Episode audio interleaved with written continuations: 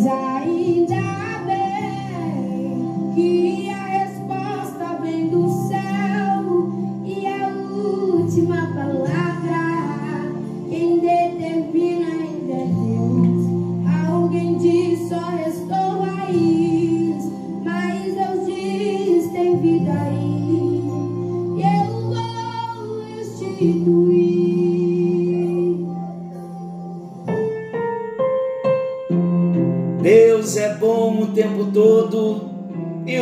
todo Deus é bom.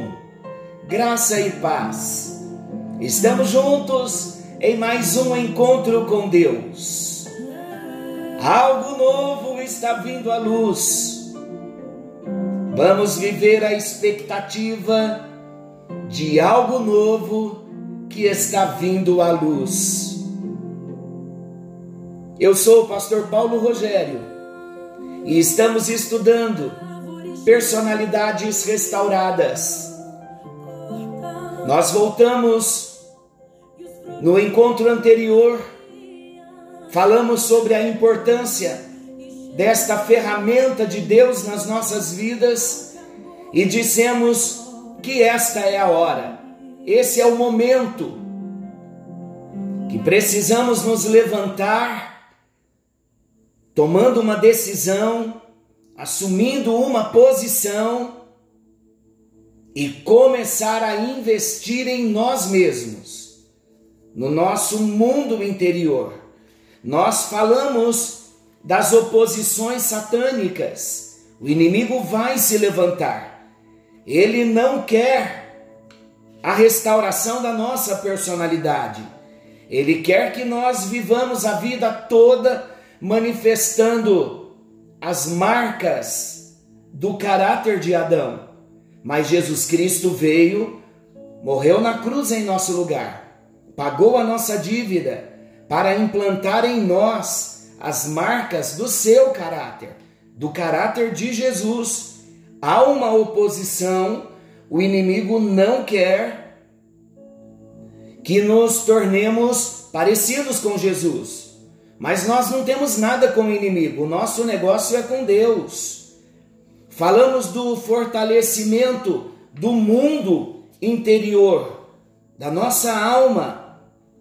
Falamos que nós fortalecemos o nosso mundo interior pela dedicação dos muros. E entramos numa nova matéria falando da conquista da terra. Esta é uma hora de conquista. Se queremos andar vitoriosamente, ter uma alma restaurada, sermos pessoas melhores, primeiro para nós mesmos, para Deus, para nossa família, como falamos ontem, nós precisamos então investir na nossa vida. E tudo vai acontecer quando nós nos submetermos à palavra de Deus, à ação do Espírito Santo, e existem na Bíblia princípios de conquista. Nós precisamos seguir os princípios. Se queremos conquistar a terra do nosso coração, todo o território que um dia foi de Deus, mas que por causa do pecado o inimigo assumiu alguns territórios e ele insiste em dizer que é dele. E nós não lutamos muitas vezes para tomar a força o que Jesus já conquistou por nós na cruz do Calvário. Então, esta é a hora. Quando nós falamos de princípios de conquista, é essa batalha pela nossa própria alma pela nossa própria personalidade, pela restauração da nossa vontade, dos nossos sentimentos, das nossas emoções, das nossas decisões. Então, o primeiro princípio que nós destacamos é que o dar é de Deus e o possuir é do homem. Em Cristo, Deus já nos deu uma nova vida, Lá na cruz, Jesus já conquistou para mim e para você a restauração da nossa personalidade. Mas por que ainda não estamos restaurados na totalidade ou não estamos no processo da restauração da nossa personalidade, por não seguirmos aos princípios da conquista. Você sabia que Deus, em Cristo Jesus, lá na cruz, já conquistou toda a nossa libertação, toda a cura da nossa alma, toda a restauração da nossa personalidade? Ele já, nos, ele já conquistou para nós. E esse é o princípio: o dar é de Deus. Deus nos deu Jesus. Jesus ofereceu na cruz a nossa libertação, a nossa restauração. O dar é de Deus. O se apropriar, possuir, é do homem. Deus quer que eu e você nos levantemos e reinemos no meio dos nossos adversários, tomando posse daquilo que já é nosso, conquistando o território que nos pertence, que pertence ao Senhor. Se um dia nós entregamos a nossa vida a Jesus, se nascemos de novo no nosso espírito, a nossa alma, evidentemente, vai sofrer a influência e todo o reflexo positivo, claro, do fato de termos nascido de novo. Vamos ter que trabalhar. Restauração da personalidade é muito trabalho, porque envolve desenvolver novos costumes que se tornarão hábitos.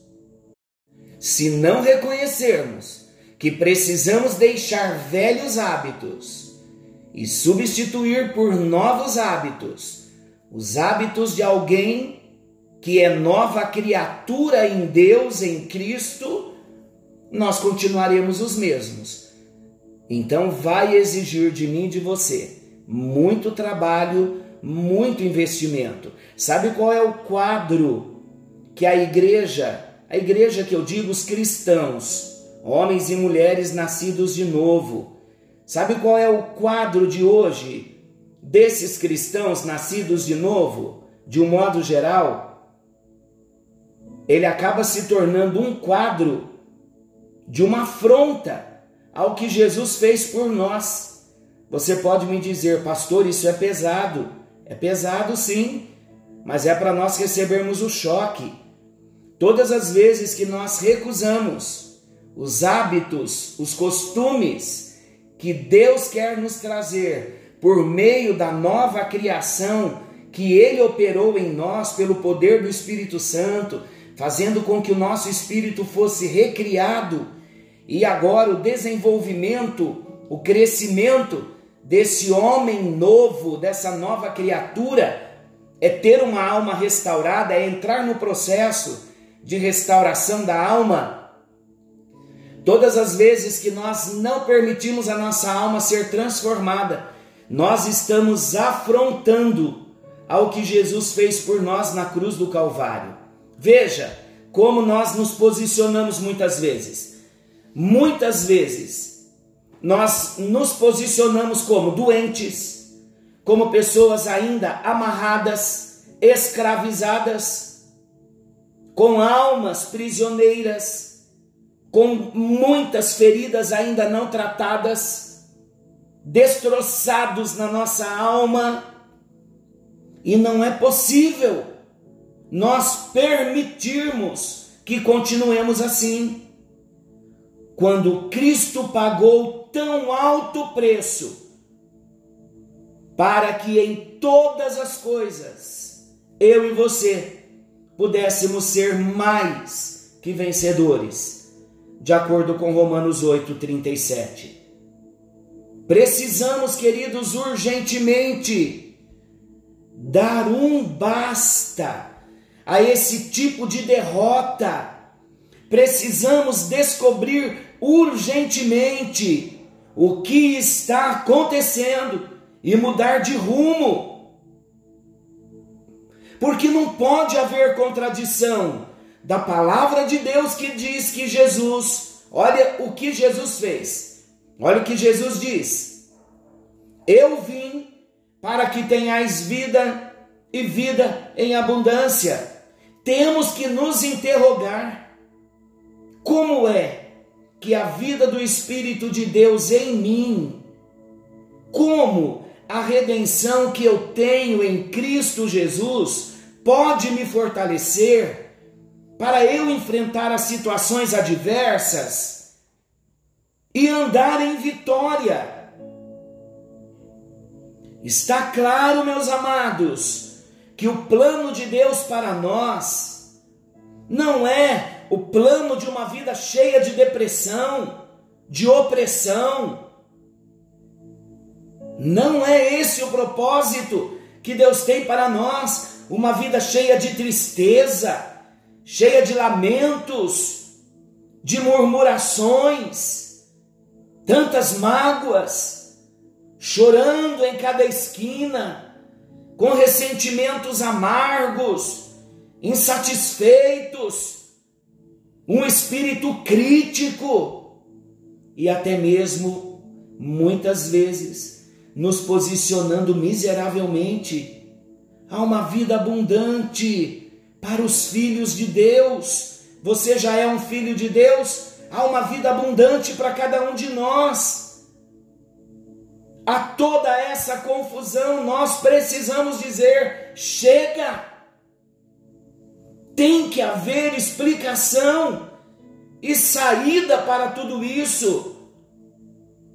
E glória a Deus que há explicação e há saída para tudo isso. Mas preste muito atenção no que eu vou dizer agora. A nossa ignorância dos princípios da palavra de Deus, tudo que Deus nos diz na Bíblia Sagrada, a nossa ignorância é que nos torna presas, vulneráveis ao inimigo. Porque o inimigo vai fazer de tudo para manter-nos em confusão e em ignorância. Por quê? Para que ele possa roubar mais facilmente o que é nosso por direito. E ele vai fazer de tudo para manter-nos como escravos quando somos príncipes. Ele vai fazer de tudo para manter-nos como mendigos quando somos filhos de Deus. Ele vai fazer de tudo para manter-nos vencidos quando a vitória já é nossa por direito, bênção conquistada na cruz. Chegou, porém, queridos, a hora dos nossos olhos serem iluminados pela revelação da palavra de Deus. Chegou a hora de lançarmos por terra todas as prisões satânicas. Chegou a hora de subjugarmos os gigantes da terra e entrarmos na plena posse da nossa herança em Cristo Jesus. A palavra de Deus em Daniel 11:32 diz assim: O povo que conhece ao seu Deus se tornará forte e fará proezas. E nessa conquista nós estamos poderosamente assistidos pela promessa de Deuteronômio 33, 27, que diz assim: O Deus eterno é a nossa habitação, e por baixo estão os braços eternos. Ele lançou o inimigo de diante de ti, de diante de mim, de diante de nós, e ele disse: destrói-o. Estabeleçamos um fato: a terra será conquistada pela batalha. Há uma conquista a terra é minha por direito de herança, por direito de promessa. Que terra?